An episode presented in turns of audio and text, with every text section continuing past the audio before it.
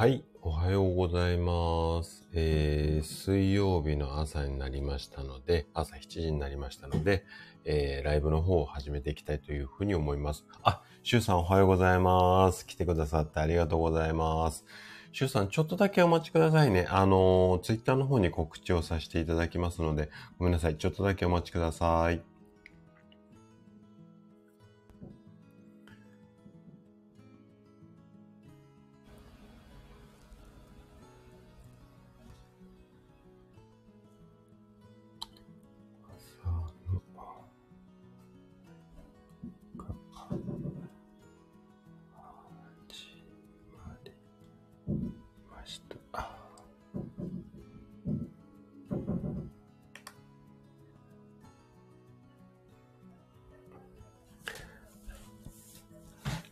すいません、お待たせしました。すいません、お待たせしちゃって。あの、いろいろとバタバタと準備してたら、あ、やばいやばい、もう7時だ、あげないとっていうふうに思ってました。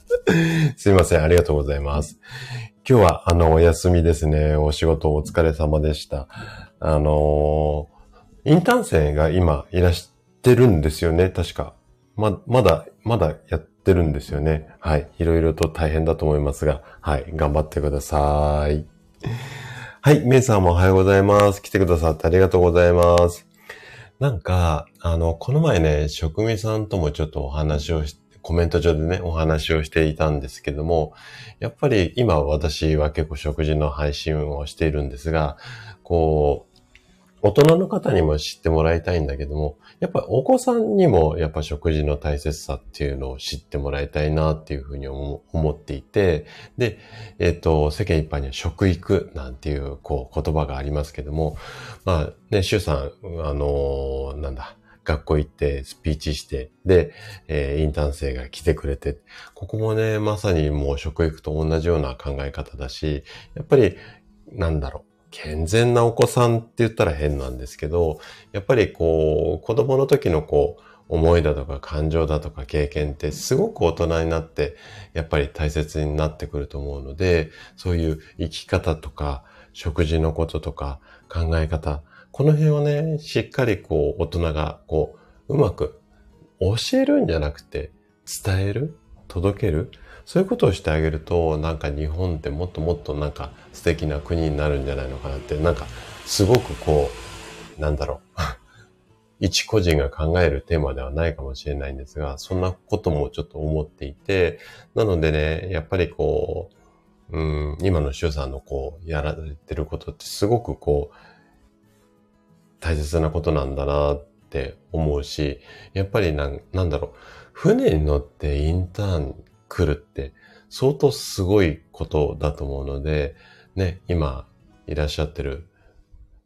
方々のこう、何かのね、こう、きっかけっていうか、で、多分経験とかってその場で、なんだろうな、すぐ身になるものでもないし、なんか数年後、数十年後、何かこう点と点が繋がってくる。こんなことも非常に多いと思うので、ぜひね、なんかいい経験とか思いを持って、あのー、書いていただけるといいんじゃないのかな、なんていうふうに思います。はい。えっ、ー、と、主さんが、食育の、そうですね、食育、本当に大切だなと思うので、なんかね、どんどん続けて、あのー、届けていきたいなというふうに思うんですが、でね、今日は、まあそんな食育ってわけではないんですが、薬物性干渉害っていうやつをね、ちょっとね、なんか聞き慣れない多分名前だと思うんですが、そんな話をね、していこうかなというふうに思います。要は、肝臓がちょっと元気に働かなくなっちゃうと大変なことが起こっちゃいますよ。で、それが意外や意外、こう、薬はなんかこう体にすごくこう毒っていうか刺激が強いっていうふうに思ってる方が多いと思うんですが、例えば健康食品とか、あとはサプリなんかでもね、意外や意外、体ってボロボロになっちゃいますよっていう、こんな話をね、していこうかなというふうに思います。で、えっ、ー、と、なんだろうな。うん、例えばね、最近、ダイエットとか、まあ、栄養の補助みたいな感じで、こう、健康食品とかサプリメントってすっごい売れてるんですよ。で、本当にね、大手のメーカーがね、ガンガン売り始めてます。例えばそうですね。うん、ビールを作ってる会社とか、お酒を作ってる会社だとか、もう医薬品メーカーじゃなくて、あとは食品メーカーとか、もう皆さんが知ってるような名だたるところ、今までってそのサプリとか健康食品が専門でやられてる会社さんがやってたんですが、もうね、全然なんかもう今どこでもなんか作ってるって、まあ、そんなような状態で、厚生労働省がやった調査では、うんとね、成人女性の約4割、男性では3割が何かしらの健康食品やサプリメントを使っているっていうふうに、こんなデータがあるんですよね。で、これはね、あの、令和元年のデータなんですが、国民健康栄養調査っていうのがあったんですけども、もう40%とか30%って言ったらもう10人中4人とか3人なので、まあまあ、あの飲んでいるぐらい、もうドラッグストアでサプリ置いてないドラッグストアないぐらいそれぐらい浸透していますよね。で、実際私もいくつかちょっと食事だけじゃ補えないって思ってるところはサプリを飲んだりはしてるんですが、こういったね、健康食品とかサプリメントを間違ってっていうか自分の体に合った使い方をしてなくて肝臓に障害が起きることがある。なので、ちょっと注意していきましょうね。で、この肝臓に起きる、あのー、異常を薬物性肝障害っていう、まあこれも一般的なっていうか、もう代表的な病気なんですけども、今日はね、この病気についてね、ちょっとね、なんか学校の授業っぽくなっちゃうんですが、そもそも薬物性肝障害ってどんなもの？あとは、その、今サプリって話をしたんですが、まあ、基本的にはお薬とかでも起きるので、そのあたりを詳しくお話をしていって、で、最後のおまけコーナーでは、えっ、ー、と、肝臓を元気にするツボをご紹介して、で、1時間ぐらいで終われたらいいかな、なんていうふうに思っています。はい。えっ、ー、と、主さんが目に良いと言われるサプリメント毎月買っていますが、この配信で継続する シュさんね、あの、目にいいサプリって、すっっごい今売れてるんですよ。で、私もね、老眼進んでるし、えっ、ー、と、まあ、ね、主さん緑内障だけども、白内障ももう確実になると思ってるので、なんとかね、そのタイミングを遅らせようと思って、すっごい調べました。目にいいサプリ。で、まあ、あくまで個人的な考えですけど、結果調べまくって、今は目にいいサプリは飲んでません。ただ、あの、目のトレーニングっていうか、えっと、シュウさんはね、ちょっと緑内障をお持ちなので、またちょっと考え方が違ってくるんですが、一般的には白内障がやっぱり60以降に、まあ出てくる可能性が非常に高いし、もう日本人ほぼ全てがそうなるって私は個人的に思ってるので、その白内障になった時に、やっぱりね、目のピント調整っていうのが、まあ一つポイントとなってくるので、目のピント調整をしやすくっていうか、老化しないような、まあトレーニングっていうほどでもないんですが、遠くを見たり近くを見たり、こんな体操をね、あの、朝やってたりします。はい。なので、まあ、あの、今日のね、話もね、ちょっとぜひぜひ参考にしていただければいいかなというふうに思います。はい。そうですね、師匠ね、もう本当にね、あのー、サプリのコーナーすごく多いですよね。で、うちね、近くに、えっ、と、2ヶ月ぐらい前に大手のね、ドラッグストアが、あの、生協が潰れて、そこにドラッグストアが入ったんですよ。大手のね。で、まあ今、うちも利用しているんですけれども、まあそこはね、すごいサプリコーナーが充実してますよ。だからそれだけ、まあ、売れてるっっていうことなんでしょうね。はい。えっ、と、シャノンさん。はい、おはようございます。来てくださってありがとうございます。はい。じゃあね、えっ、と、ちょっと採用飲まさせてもらって。こっからね、じゃあ薬物性干渉害っていうことをね、ちょっと詳しく、えー、説明をしておこうかなというふうに思うんですが、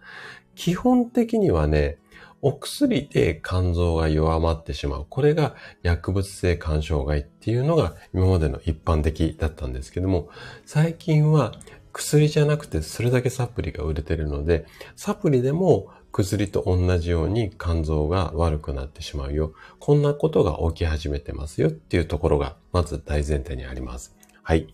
えーと、翔さんがサプリやめる ?9 続ける1 そうですね。あの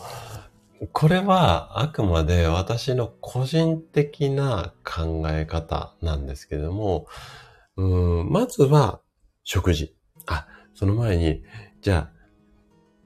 例えば周さんだったら周さんの体でどの栄養が足りていて、どの栄養が不足している。まずはこの状態を把握をするってことですね。で、私も一般の配信ではね、あの、こういう情報の出し方になっちゃってるので、ちょっとね、まあ言ってることとやってること違ってしまうんですが、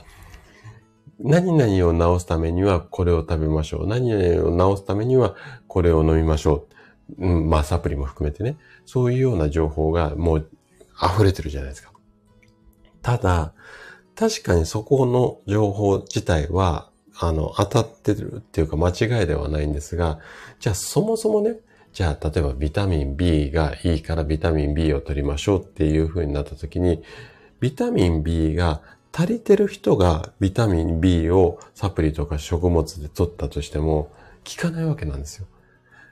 じゃあ、この症状が出ている時ってビタミン B 不足がえー、と、懸念されます。じゃあ、あなたはそのビタミン B って本当に足りてるんですか？足りてないんですかっていうのを確認して、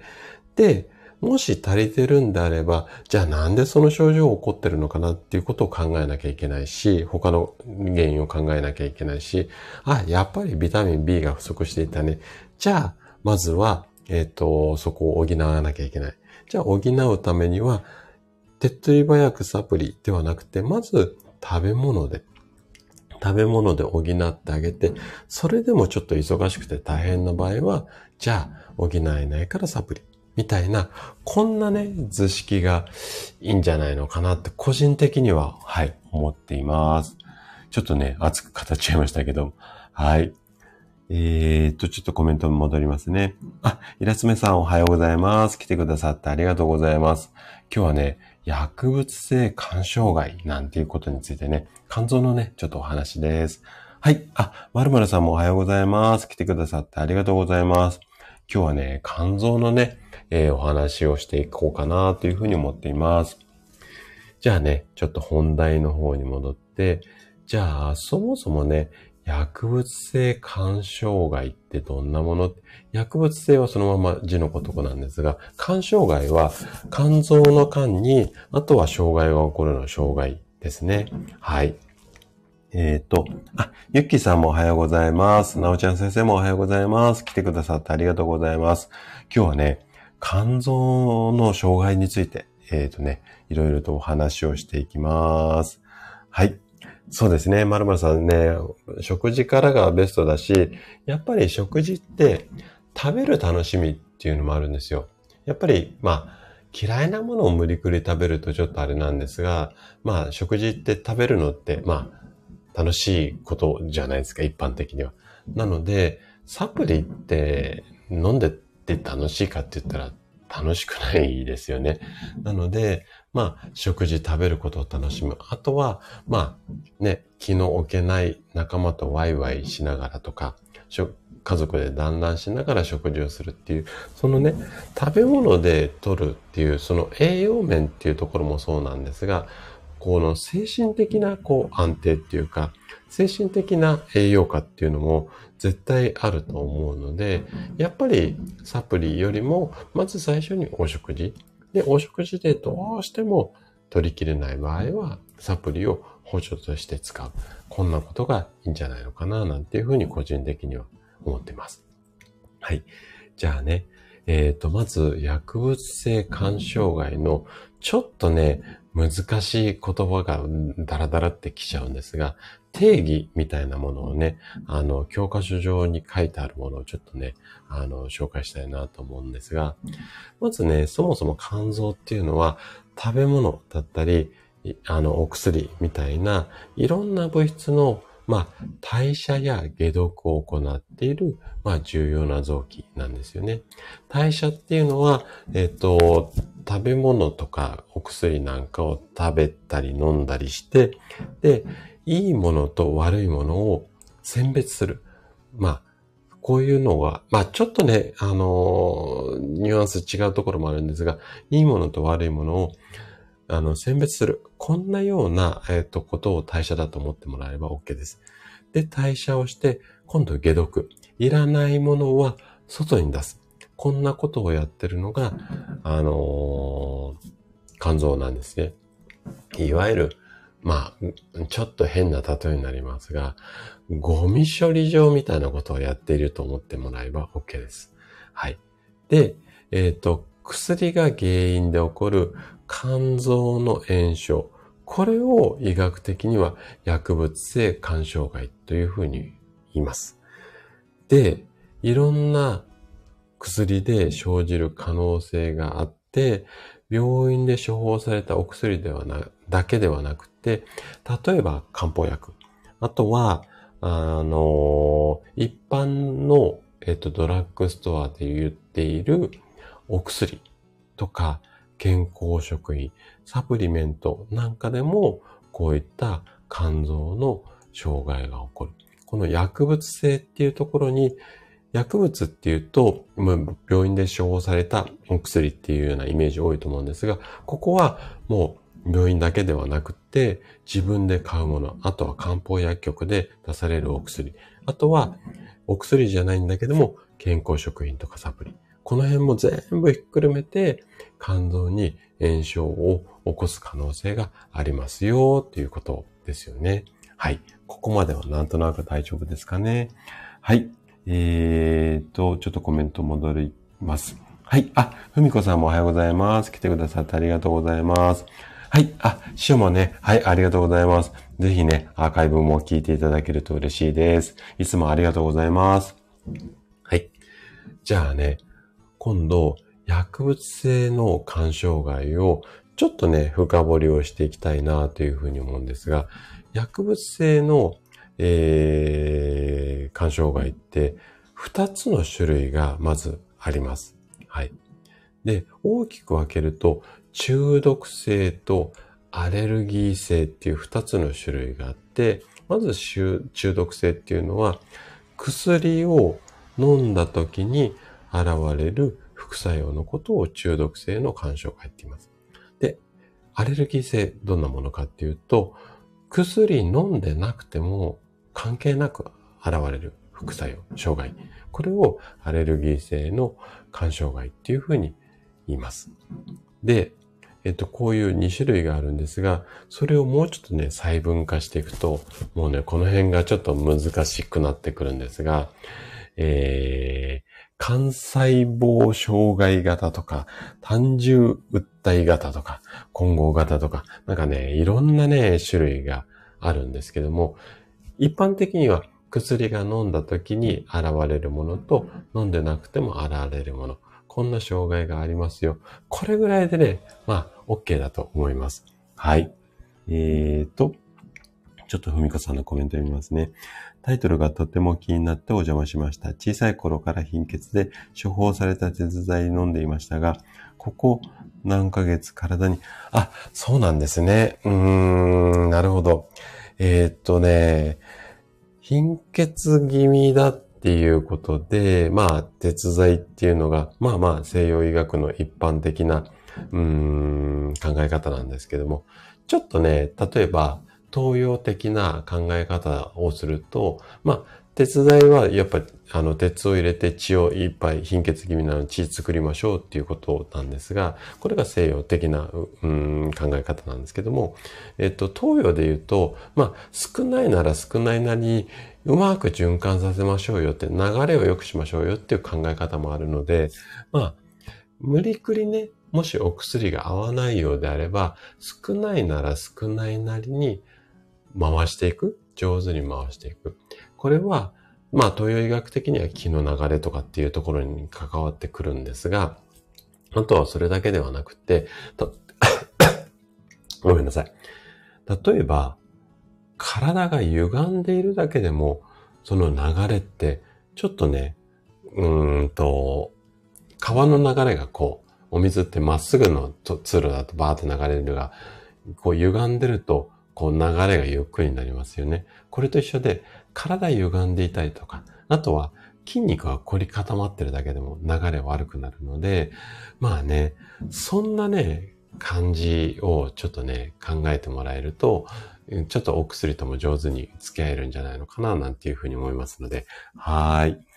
えー、っと、あ、けいこさんおはようございます。えー、っと、けいこさんは、えー、うちの母はお医者さんからもらった薬は、通販でサプリを入れると。うん。あのー、まあね、いろいろこう考え方ありますので、まあ薬がいいし、サプリが、あ、薬がダメだし、サプリが OK とか、そういうつもりはないんですけれども、やっぱりね、あなたの信じるものっていうか、やっぱりなんだろう。薬って偽薬っていう言葉があるぐらいで、聞くと思って飲めば聞くし、聞かない、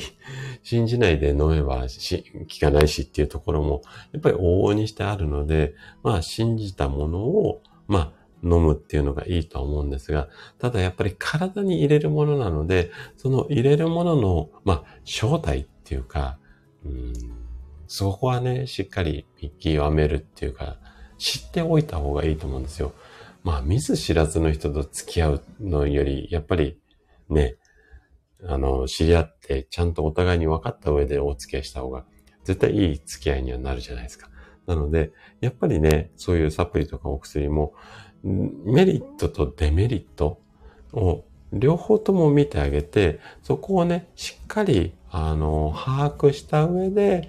じゃあ自分ではどのようにそのお薬と付き合っていけばいいのかっていうところをね、あの、考えていたいただければいいんじゃないのかな、なんていうふうに思います。はい。えっ、ー、と、ふみこさんが、あ、いえいえいえ、あの、もうね、全然移動しながらで、はい。あのー、反対に来ていただいてありがとうございます。はい。えっ、ー、と、そうですね。けいこさん、やっぱり飲みすぎが心配ですよね。はい。うん。そうなんですよ。あのー、回していくっていう観点、なかなかないと思うので、やっぱりね、そういうちょっとね、感覚をお持ちいただけると、まあ少ないなりにもね、あの、回すと元気になるし、あとは、やっぱり薬に頼らないで、あの、サプリも含めて頼らないで過ごせるようになると思いますので、はい。えっ、ー、と、中高生の時は、貧血でよく電車で立っていられなくなってました。若いのに席譲られる人ということで、無理にさ、そうですね。はい。あの、なので、例えば、うーん、そうだね。運動っていう考え方が一般的なんですが、やっぱり循環させていくので、まあ、運動がもし辛いようであれば、本当にちょっとお風呂にゆっくり入っていただいて、体を温めて血の流れを良くしてあげる。で、こういったこう、酸素とか栄養も含めて、そのサプリで取ったものとかも、全部血液にくっついて、あの、乗ってね、あの、この有効成分っていうのは流れていくので、どんなにいいもの食べても、この循環がね、良くなければ、やっぱり隅々は届かなくなってしまうので、まあ少ないなら少ないなりに、その運び手を上手にしてあげる。こんな考え方もいいんじゃないのかな、なんていうふうに思います。はい。そう。あとね、ケイコさんね、飲みすぎ心配な場合は、飲まないでって言うと、本人が、すごく嫌がっちゃう可能性もあるので、これ考え方ですよ。それができるかどうかあれなんですが、まず、まあ、お酒もね、同じような考え方なんですが、お酒も、お酒だけをね、飲むと、やっぱり肝臓で処理しきれなくなって、肝臓に負担をかけるんですが、例えば、お酒を飲みながら、お水もしくは左右を一緒に飲んであげて、要は、まあ、薄めてあげるわけではないんですけれども、なので、サプリをいっぱい飲むのであれば、お水をいっぱい飲んであげて、トイレにいっぱいいて、行ってあげて、入れたらすぐ出しちゃうっていう考え方もありますし、あとはね、運動をする。汗をかいて外に出しちゃう。やっぱり入れたものって、えっ、ー、と、溜まっていっちゃうのが一番怖いので、入れたら出す、入れたら出すっていうところ、あとは水で薄める。こんな考え方も入れてあげると、うまくね、まあ、騙せるっていう言い方もね、ちょっと変なんですが、いやうんと、飲んじゃダメって言うと、そのこう、お母様との関係がやっぱりギクシャクしてしまうと思うので、飲んだらね、あの、例えばですよ、言い方として、飲んだらね、なんか運動をしてあげたりとか、あの、こう、うまく回してあげると、こう体の隅々まで有効成分が届くみたいよっていうような、まあそこら辺をね、言い方うまくしてあげて、で、あの、循環してすぐ出してあげるっていう風なところをつついてあげて、そこやらしてあげると、まあ飲みすぎも、うーん、飲む量同じでも、その体にたまらなくなってくるので、もしかしたらいい方向に行くかもしれないので、ちょっとね、そんなこともヒントにしていただけるといいんじゃないのかなっていうふうに思います。はい。じゃあ、ちょっと、えっ、ー、と、本題の方に戻って、えっ、ー、と、薬物性の肝障害は2つの種類がありますよっていうお話まででしたね。じゃあ、薬物性肝障害になった時にどんな症状が起こるのか、ここら辺をね、えっ、ー、と、お話をしておこうかなっていうふうに思うんですが、で、まずね、基本的には、ほとんどの方っていうのは、症状がなく、軽度の肝障害っていうケースが非常に多いです。で、これが軽度なのがだんだんだんだん、うん、強くなったり、あとは長引いたりしてくると症状が出てくるんですが、具体的には熱が出たりとか、だるさが来たりだとか、あとは吐き気とか嘔吐が来たりとか、あと皮膚が痒くなったり、湿疹ができたり、こんな症状が出てきます。で、この辺がだんだんだんだん軽度から中度ぐらいになってきます。で、この後、重症化してくると、例えば、横断だったりだとか、脳症って言って脳にちょっと障害が来て、命に関わるような、あの、病気になってくる場合があるので、うん、そうですね。軽度の場合はね、なかなかこう、症状、自覚症状がないので、最近ちょっとだるくなってきたなとか、ちょっと変なところにこう、うん、湿疹が出てきたなとかっていう場合は、もしね、あのー、サプリとかお薬を大量に飲んでるようだったら、ちょっとこのあたりを、えっ、ー、と、疑ってみてもいいんじゃないのかなっていうふうに思います。で、ここが症状ですね。じゃあ、まずね、お薬とかサプリで起こん、あのー、この肝障害起きやすいよっていうことなんですが、ちょっとね、肝障害になりやすいお薬っていうのがあります。はい。で、えっ、ー、と、代表的なもの。このお薬だったらなるけれども、他のお薬だったらならないっていうわけではないんですが、代表的なもの。まず一つ目が、抗がん剤です。ここはね、あのーあんまり絡む方がいないと思うので、まあ、さらっといきたいと思うんですが、あとは、抗心筋薬って言って、要は菌をくす、あの、殺すお薬です。なので、あの、感染症のお薬なんかがここに入ってくるかなというふうに思います。あとは、皆さんがよくお飲みになることが多い漢方薬。ここもね、ちょっと種類によっては気をつけなきゃいけない。あとね、ここは結構一般に売られてるお薬でも絡むことが多いんですが、あのそうですね、熱を下げたりとか、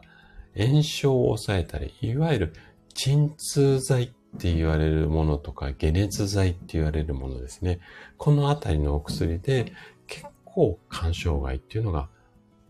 起きやすいです。で、えっ、ー、とね、これね、じゃあ、今のだとなかなかわかりづらいと思うので、どういったお薬具体的で、具体的にはね、どういったお薬で、えっ、ー、と、なりやすいかっていうと、まあね、具体的なね、お薬の名前を挙げるのはちょっと控えさせてもらいますが、ただね、あのね、お薬の裏に、まあ、病院で処方されるものだったら、まあ、お薬手帳に、あの、貼ってもらえる、この、薬の説明書っていうのがあると思います。あとは、えっ、ー、と、一般的なドラッグストアで買うお薬なんかも、こういう使用上の注意みたいな、あの、紙がね、入ってると思うんですよ。で、ここの中にちょっと小さい字で書かれてることが非常に多いので、えっ、ー、と、よくよく読んでもらわなきゃいけないんですが、いわゆるね、あのー、肝障害を起こす可能性がある薬には、注意喚起とか副作用がこんなことありますよっていうのが書いてあります。そう。あの、なおちゃん先生ね、あの、そのあたりのお薬にも入ってます。で、今ね、一つだけね、ちょっと、あの紹介をしようかなと思うんですが、カロナール。なんか聞いたことある名前のお薬だと思うんですが、これのちょっとしたね、添付文書っていうのをインターネットで今引っ張ってきたので、ちょっとね、あの、ラジオなのでね、画面をお見せすることができないんですが、ここのね、えっ、ー、と、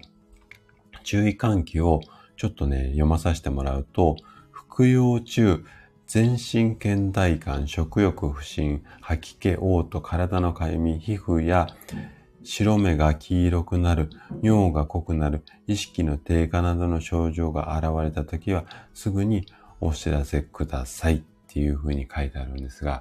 こういうような表現、今言った全身の倦怠感、食欲不振、吐き気、嘔吐、体のかゆみって、さっき言った症状に当てはまるじゃないですか。この辺が書いてあると、肝障害が起こりやすい可能性が非常に高いです。なので、だるさ、吐き気、かゆみあたりがちょっとキーワードになるので、この辺が書いてあったら、このお薬あんまり飲み続けるとちょっとやばいんじゃないのかっていうふうに思ってもらって OK です。で、よーく見ると、ほぼ全てのお薬に書いてある場合が多いですね。はい。あのー、この3点セットが揃ってるものって、そんなには多くないんですが、まあ、倦怠感、食欲不振、まあ、かゆみあたり、かゆみとかね、吐き気って書いてあるのは、ちょっとね、注意をしていった方がいいんじゃないのかな、なんていうふうに思います。はい。ここまでがね、えっ、ー、と、お薬のことなんですが、で、こっからね、ちょっと、えっ、ー、と、サプリの方にね、健康食品とかサプリの、肝、あのー、薬物性の肝障害に話をね、移していこうかなというふうに思うんですが、えっ、ー、と、シャノンさんが、何にしても私はしょ、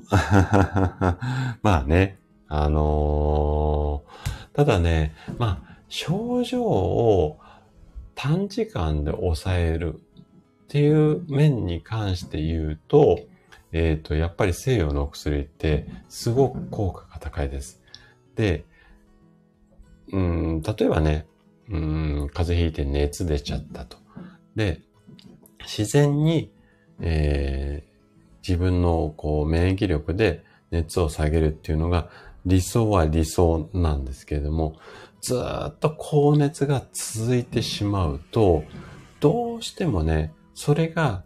あの、熱が出ていること自体で二次的な被害とかっていうのが起きる場合もあるので、とりあえず熱をある程度まで下げなきゃいけないっていうことも、まあ、場合によっては必要だったりするので、あとは、そうですね。その熱で関して言うと、すごく小さいお子さんとか、あとはご高齢の方は、今度ね、命に関わってくるので、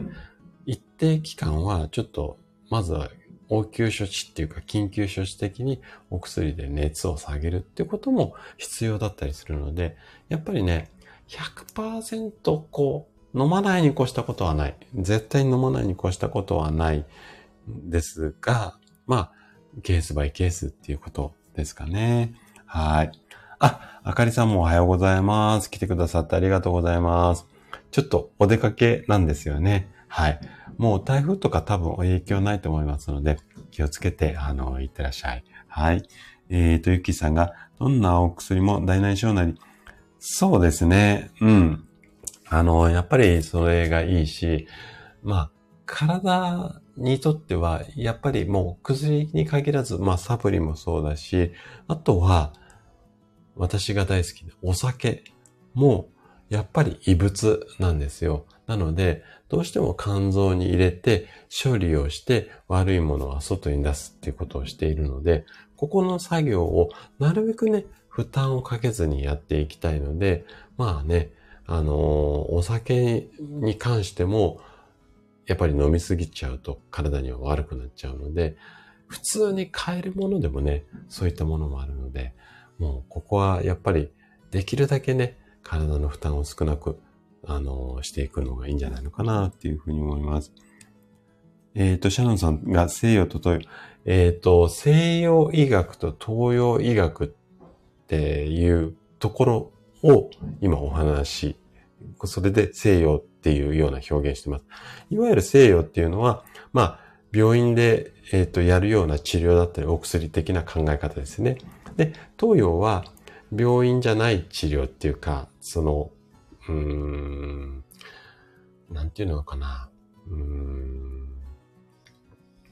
病院以外での治療の代表的なのが東洋なので、なんだろう、西洋医学っていうのは、その症状が出たものを、その症状を抑えるような、まあ、学問っていうか考え方ですね。で、東洋医学っていうのは、その症、出ている症状を抑えるのではなくて、まず症状ももちろん抑えるんですが、症状がなんで起こっちゃうのって、その原因にこうアプローチしていくような、まあ、こんなようなこう考え方の違いがあって、まあどっちがいい悪いではないんですけれども、そういうような違いがあって、今お薬っていうのはどちらかっていうと西洋ですよ。まあこんな感じで使わせてもらってます。はい。えっ、ー、と、あかりさんが西洋を気嫌いせず、そうですね、あのね、うん、私の意味でもそういうやり方をしているんですが、やっぱり西洋と東洋のハイブリッド、これが一番だと思うし、体の外側からの治療だけじゃなくて、内側からの治療、ここもハイブリッドになるんですが、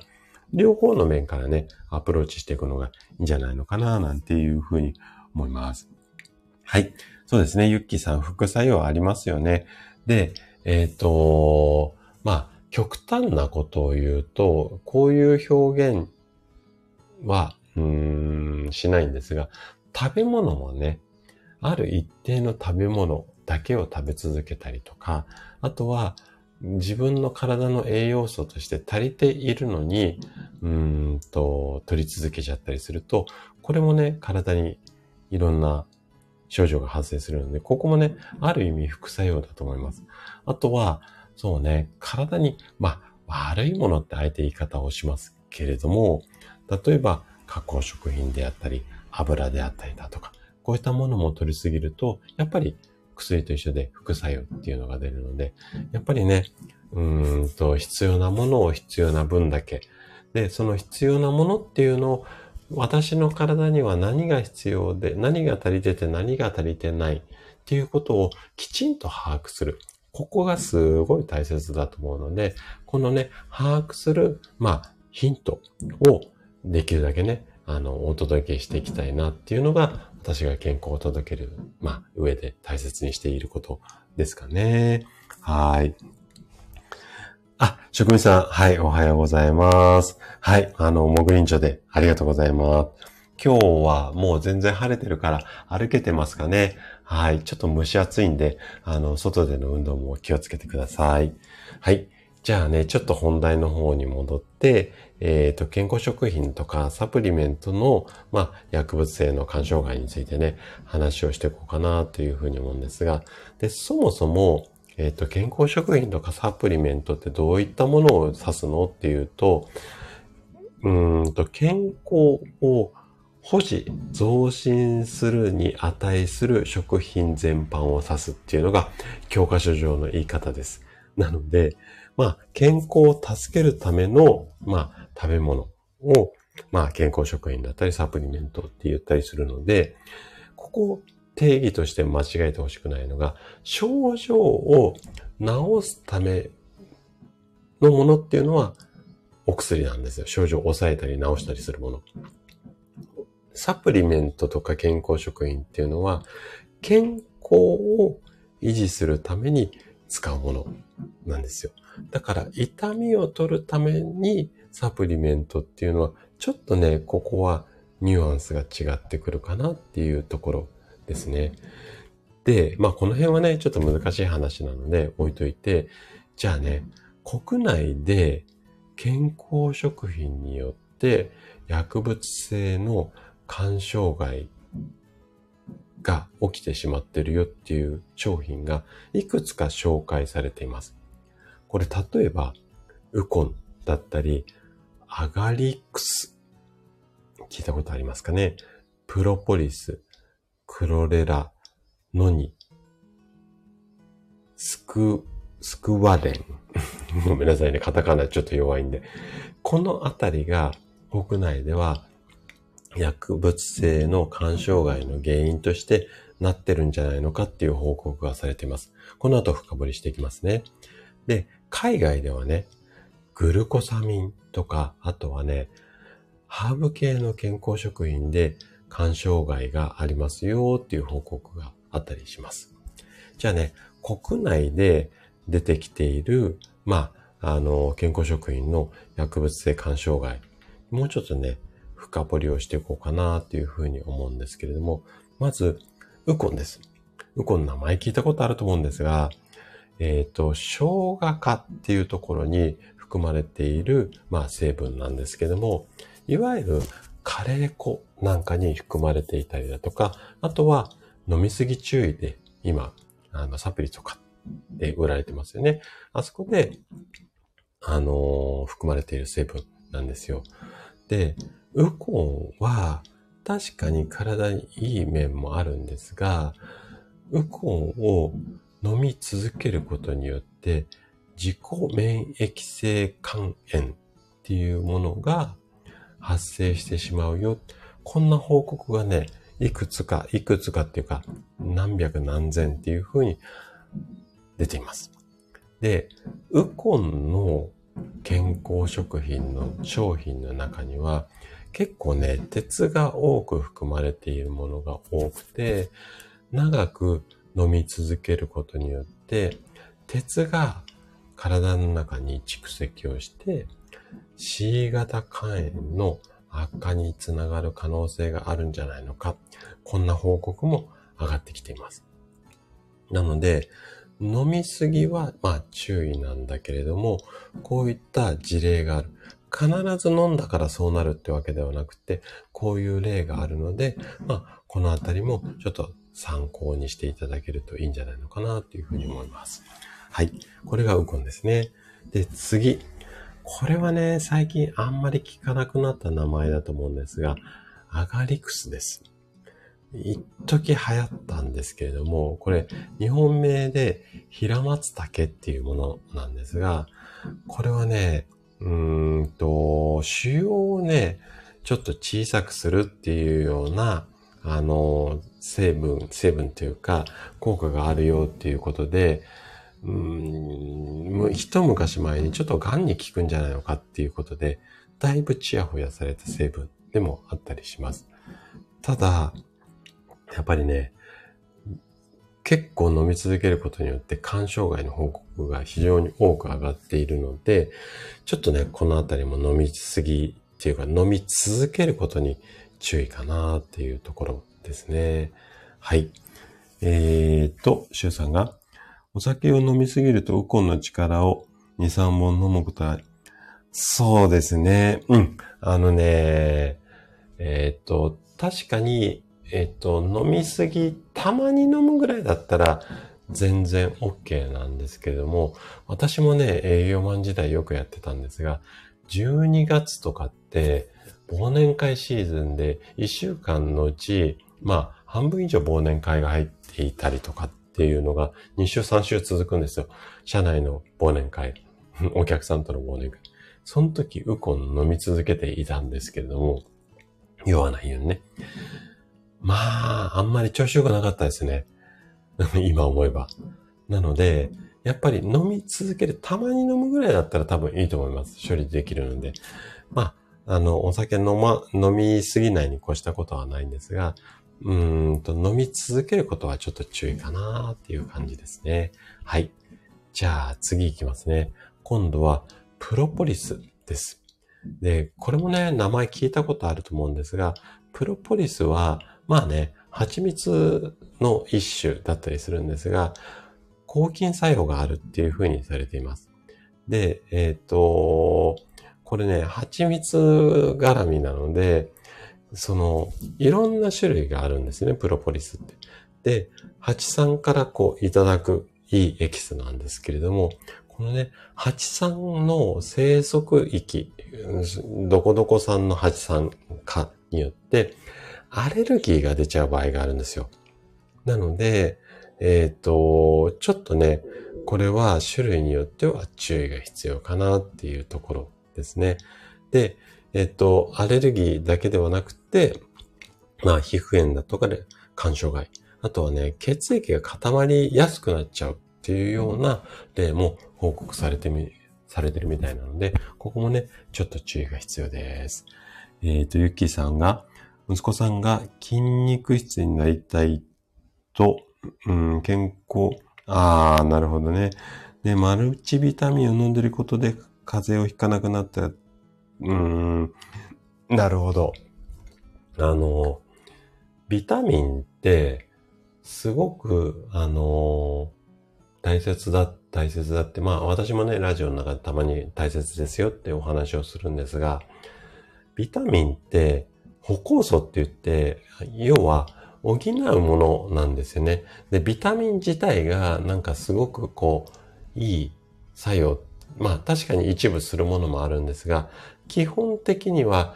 例えば、タンパク質の働きをビタミンを一緒に取ることによって補ってあげたりっていうことで、いわゆるビタミンちゃんってサポート役なんですよ。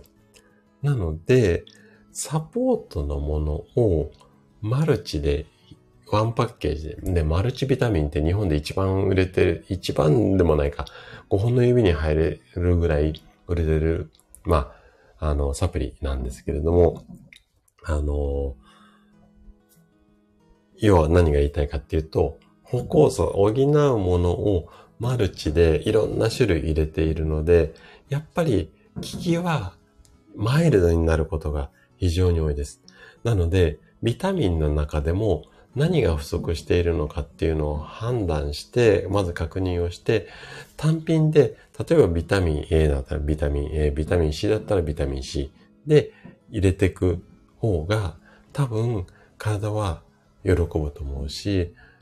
あとはビタミン C なんかは、あのー、お水に溶けやすかったり、いっぺんに取るとすぐおしっこでバンって出ちゃったりするので、この取るタイミングとか摂取の量とかも大切だったりするので、まあ、このあたり。あとは、そのビタミンばっかりとっても、そのメインの、例えばタンパク質だったりだとか、あの、三大栄養素ってあるんですよ。あの、三大栄養素と五大栄養素ってあって、ここちょっと、あの、調べてもらいたいんですが、三大栄養素があって、で、ビタミンは五大栄養素の中に入ってます。なので、三大栄養素があって、初めて五つになるので、なので、この五つの方のビタミンをとっても三大栄養素の方がしっかりバランスよく取れてないと、五つがね、活躍できないんですよ。なので、まずは三大栄養素の方。うん。そこをちょっと大切にしてあげて。中でも私が、あの、一番大切だなと思ってるのはタンパク質なので、まずはしっかりタンパク質。しかも、体にとって良質なタンパク質ね。ただタンパク質って言ってもタンパク質もちょっと奥が深いので、このあたりはね、また詳しくなんか機会があればお話ししたいなと思うんですが、まあ、そのあたりをとって、かつ、ビタミンを入れていくっていう方がいいんじゃないのかな、なんていうふうに思います。はい。ごめんなさいね。ちょっとなんかあちゃこちゃ話がいっちゃったけど、またちょっと話戻しますね。じゃあね、最後。クロレラについてね、話をしていきたいなっていうふうに思うんですが、クロレラはね、ちょっとね、いろんな商品があって、うーんと、ピンからキリまで安いものから高いものまであります。ただ、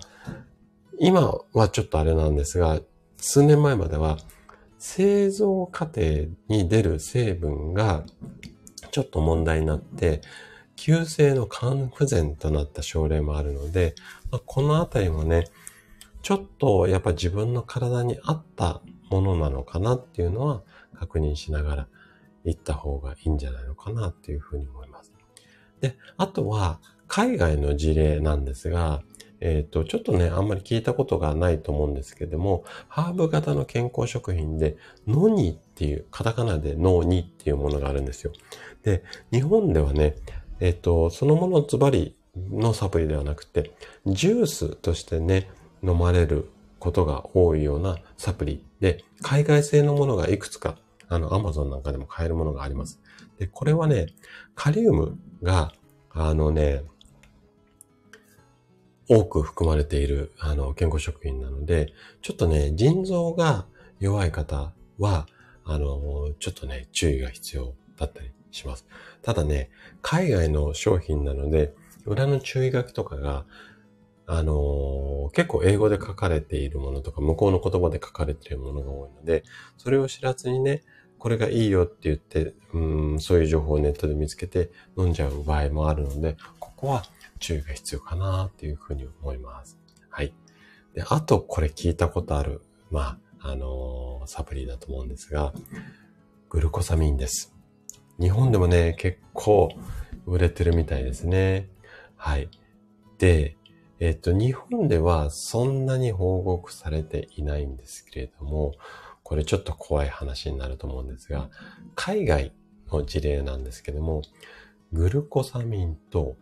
コンドロイチンを摂取して自己免疫性肝炎を発症したっていうような、えっ、ー、と、事例がいくつか紹介されています。なので、このあたりはちょっとだけ注意が必要かななんていうふうには思いますね。はい。あ、さすが、ふみこさんのニジュースご存知だっていうことで、はい。日本ではね、そんなになんかメジャーじゃないのかなって私の肌感覚なんですが、そうなんですよ。ちょっとね、カリウム多いので、腎臓系の、まあ、病気っていうか、機能が低下した方、ちょっと高齢な方多いんですが、このあたりはちょっとね、注意が必要だったりします。はい。で、もうちょっと皆さんの身近にある、うんと、ものでね、今度お話をしていきたいというふうに思うんですが、これ医学的な表現になるんですが、一般用医薬品、通称 OTC 薬なんて言われたりしますが、いわゆる、あの、ドラッグストアで買えるお薬です。これでも薬物性の干渉害になる可能性が多いですよっていうところですね。これね、報告例順で言うと、まず、風邪薬。あとは、熱を下げるお薬。あと、漢方薬。胃腸薬。ビタミン剤。このあたりでね、結構干渉外になっちゃいましたよって報告が上がってます。なので、風邪薬とか、胃腸薬、ビタミン剤、結構うん、気安くっていう言い方がいいかどうかあれなんですが、飲んでいる方も多いと思うので、ちょっとこのあたりは注意が必要ですかね。はい。えっ、ー、と、ふみこさんは、海外セレブが飲んでる。うん。あー、なるほどね。なので、そうなんですよ。で、海外で飲まれていて、えっ、ー、と、その海外で飲まれている、こう、裏書きが全部英語なものを結構ね、今、ネットでいくらでも手に入る時代なので、うん、そう。今、ふみこさんがおっしゃったような、セレブが飲んでいるからとか、なんかスターが飲んでいるから、俳優さんが飲んでいるからって飲んじゃうところは、ちょっとだけね、気をつけた方がいいのかなというふうに思います。でね、さっきの話に戻すと、えー、風邪薬とか熱を下げるような薬。よくね、あの、飲まれること多いと思うんですよ。ちょっと、あの、風邪ひいちゃったっていう時。で、この中のお薬に含まれている、ちょっとした噛みそうな名前なんですが、アセトアミノフェンっていう成分が入ってるんですが、これはいっぱい飲みすぎると、肝障害、肝臓の障害を起こす可能性が非常に高いです。なので、風邪ひいた時にちょっとだけ飲むんだったら OK なんですが、例えば1ヶ月ぐらいかけてずっとくつぶってぐずぐずしているのにずっと風邪薬飲み続けてしまったりだとかいうのはちょっと注意が必要だし、あとはね、アルコールを飲みながらこのあたり飲んじゃうと、さらにね、肝臓に障害が起こりやすくなってしまうので、このあたりが注意が必要かなっていう風なところですかね。はい。で、こういった感じでね、やっぱりお薬とか、あのー、サプリなんかでも肝臓に障害が起こる可能性があるので、まあ注意が必要ですよっていうところなんですが、じゃあね、最後に薬物性の肝障害になっちゃった時にどうしていくのかっていうところをね、最後お話しして、えっ、ー、と、おまけコーナーに移っていきたいなっていうふうに思うんですが、薬物性肝障害になった時に、やっぱりね、まずは今飲んでる、えっ、ー、と、お薬を中止していただくっていうところとか、あとは、まあ、サプリメントも、やっぱり中止をしていただくっていうところなんですが、基本的にはね、やっぱりね、肝機能の検査っていうのを、肝臓の働きが正常かどうかっていうのを検査をしていくことが必要になります。で、えっ、ー、と、肝機能にだけをこう特別に検査するやつっていうのも、えっ、ー、と、検診センターとかでもできるんですが、通常ね、あの、皆さんも、えっ、ー、と、健康診断を受けていると思うんですよ。1年に1回。の中の、えっ、と、細かい数字ね、いろんな項目、今日はちょっとお話はしませんけれども、いくつかを、数値を見ていくと、肝臓の働きっていうのが分かったりします。で、一回一回の、うんと、今年の健康診断の結果を見て、肝臓の機能がいいか悪いかっていうのを判断するってことももちろん大切なんですが、毎年毎年同じぐらいの時期に受けてると思うので、ある、その肝臓を、の働きを見るような検査項目ってあるんですけども、それのね、数字を、例えば、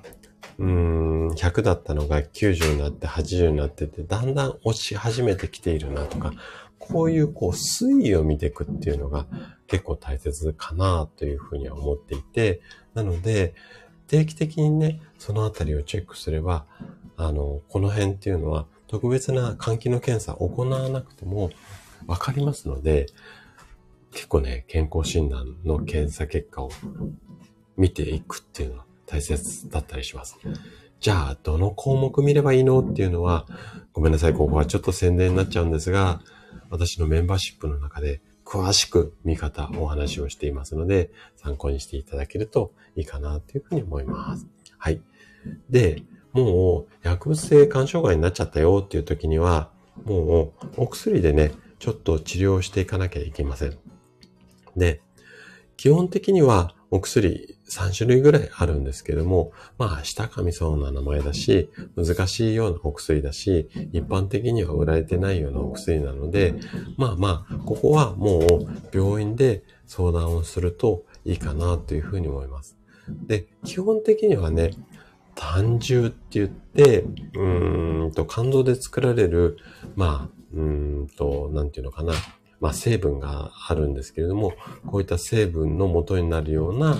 えっと、お薬だったりだとか、あとはね、肝臓の働きそのものを元気する、元気にするような、まあ、お薬なんていうのがありますので、そういったものを病院で処方されたものを飲んで、肝臓の機能をあの、回復していく。こんなような治療が必要になってくるかなというふうに思います。はい。ということで、えっ、と、薬物性の肝障害についてね、ちょっとね、今日はね、硬い、まあ、話になっちゃったかなと思うんですが、実は薬の飲みすぎだけじゃなくて、サプリとか健康食品も、あの、注意が必要ですよ。こんなところをね、あの、お話をさせていただきました。はい。じゃあね、最後まで残っていただいた方に、まあ、あのプレゼントっていうか、おまけコーナーなんですが、一部のマニアの方には好評いただいている、今日もね、ツボシリーズをやっていきたいなというふうに思います。で、今日は肝臓を元気にするときには、このツボを押すと元気になりますよ。こんなところをね、今日おまけコーナーで話をしていきたいなというふうに思うんですが、これ、えっ、ー、と、以前ね、多分ね、なんかどっかのライブで話をしたことあるようなツボだったはずなので、まあね、一回聞いたことあるよっていうことを方もいらっしゃるとは思うんですが、まあね、この辺何度聞いてもいいと思いますので、まず、えっ、ー、と、ごめんなさい。ちょっと左右飲まさせてくださいね。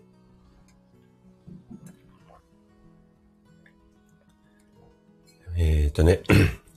まず、肝臓とか胆のって言って、先ほど紹介した胆汁を出すような臓器なんですが、ここを元気にするようなツボを2つ紹介したいと思います。まず1つ目が大小っていうツボです。で、漢字で書くと、太いっていう字に、衝突の章ってこれだったっけな？漢字は弱いですね。えー、っと、ごめんなさい。ちょっと、太いっていう字はあれなんですが、衝突の章がこれだったかどうかちょっとあれなんですが、行人弁に重なるって書いていくっていう字ですね。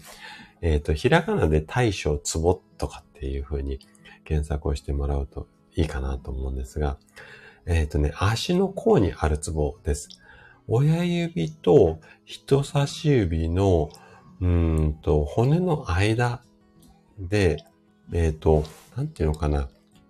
ちょうど付け根のところっていうのかな。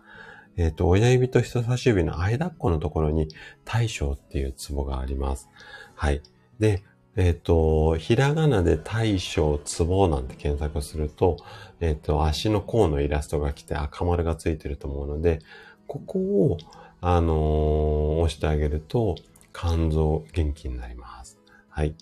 で、もう一つね、えっ、ー、と、太白っていう、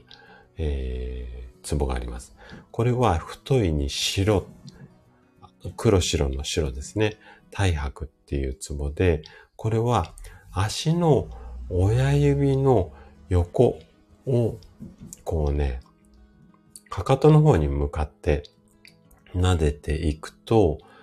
足の骨がね、ちょっと出っ張っているところ、土踏まずのちょっと手前あたりに、足のね、骨がね、こう出っ張っているところがあると思うんですよ。この出っ張りの横のくぼみ、ここら辺が太白なので、ちょっとね、またこれもね、あのー、太白、ツボなんて検索してもらうと赤丸ついたイラストが出てくると思うので、ここはね、あぐらかいてね、あの、押すとね、えっ、ー、と、押しやすいと思うので、このね、太白と大将、この二つ、どちらも足のツボなので、肝臓を元気にするような、えっ、ー、と、ツボなので、ぜひね、えっ、ー、と、押してあげるっていうのと、あと、急に肝臓が悪くなっちゃったっていう場合は、中途っていうツボがあるんですよ。はい。えっ、ー、と、中は真ん中の中、中に、東京都の都ですね。はい。で、えっ、ー、と、うん、確かに赤井さん、ごま油。そうっすよね。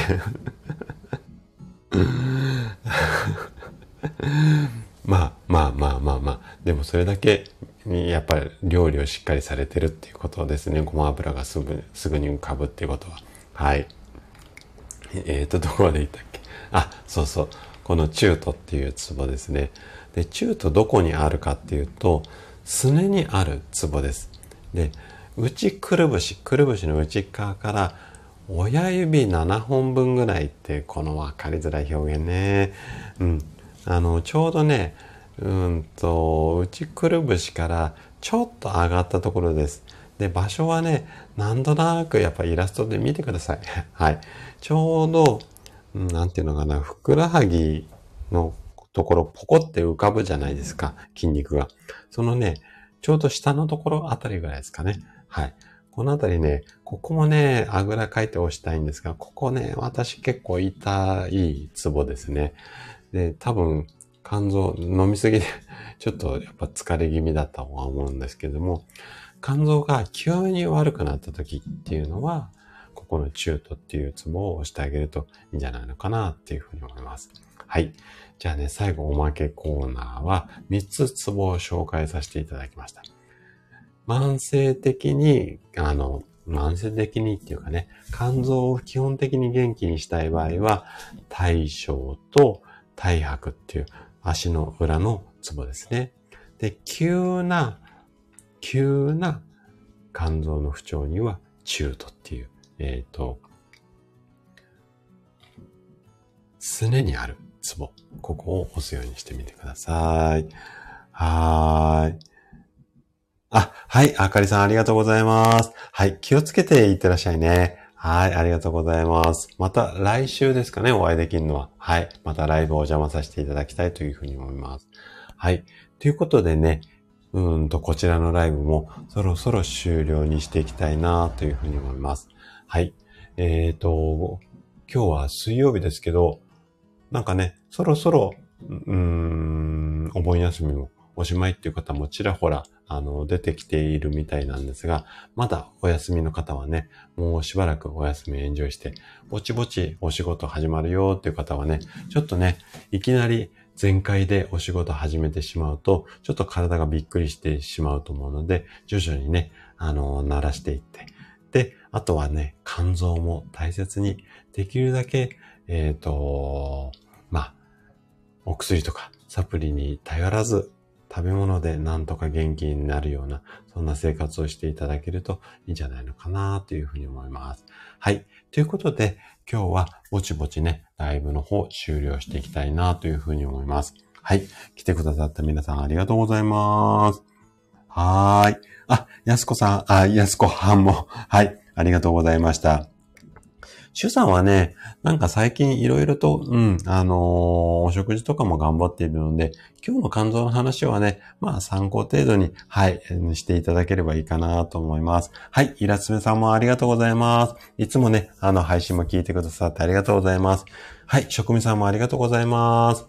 えっ、ー、と、職味さんは明日ライブですね。はい、あの、できるだけ時間を遅れない。最近ね、ちょっとね、またね、なんかまた私の悪い癖で少し新しい形にしようかなと思っていろいろぐちゃぐちゃとね、なんか準備をしているので、あっという間にね、ちょっと朝活してると、あの、時間過ぎてしまうんですけども、なるべく遅れず、あの、ライブ参加したいなというふうに思います。はい。あ、ゆきさんもありがとうございます。のちゃん先生もありがとうございます。はい。それでは皆さん素敵な一日をお過ごしください。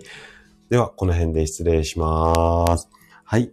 はい。週3遅刻現金で。はい。あの、今朝の週3のように2分前から準備していきますので。はい。明日も、じゃあ、あの、明日もじゃない。今日も素敵な一日をお過ごしください。はい。ありがとうございました。ではでは、失礼します。